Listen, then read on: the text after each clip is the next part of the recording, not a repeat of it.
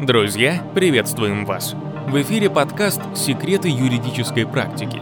И сегодня мы поговорим о нарушении законодательства о защите конкуренции – Технологический прогресс позволяет автоматизировать различные процессы, в том числе участие предпринимателей в торгах. Ввиду того, что аукционы проводятся в электронной форме и подача ценовых предложений может быть упрощена путем использования программных средств, так называемых роботов, которые осуществляют действия от имени участника торгов. Любая автоматизация, если она находится вне контроля законодателя, может приводить к нарушению конкуренции. Расскажу про одно дело. Три юридических лица участвовали в аукционе.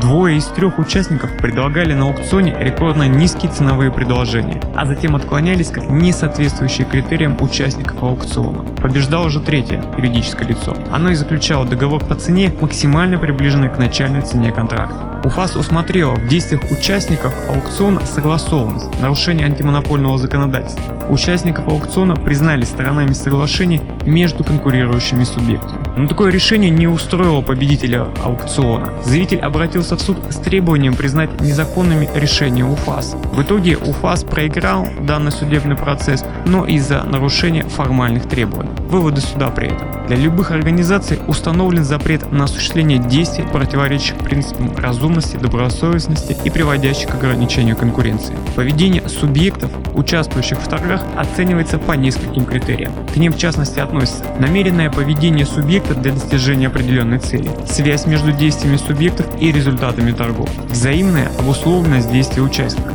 Согласованность же действий проявляется также, когда результат торгов соответствует интересам каждого из участников, когда их действия заранее известны друг другу.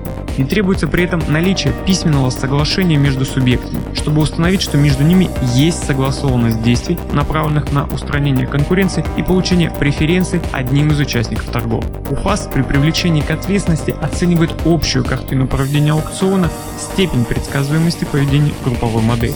Для вывода о согласованности действий в данном деле использовались данные об IP-адресах, с которых подавались заявки. В двух случаях они совпадали. В качестве одного из доказательств существования соглашения между субъектами был принят во внимание факт использования аукционного робота, с помощью которого подавались заявки о снижении цены. Суд расценил один IP-адрес и использование робота как создание единой инфраструктуры для участия нескольких субъектов в торгах.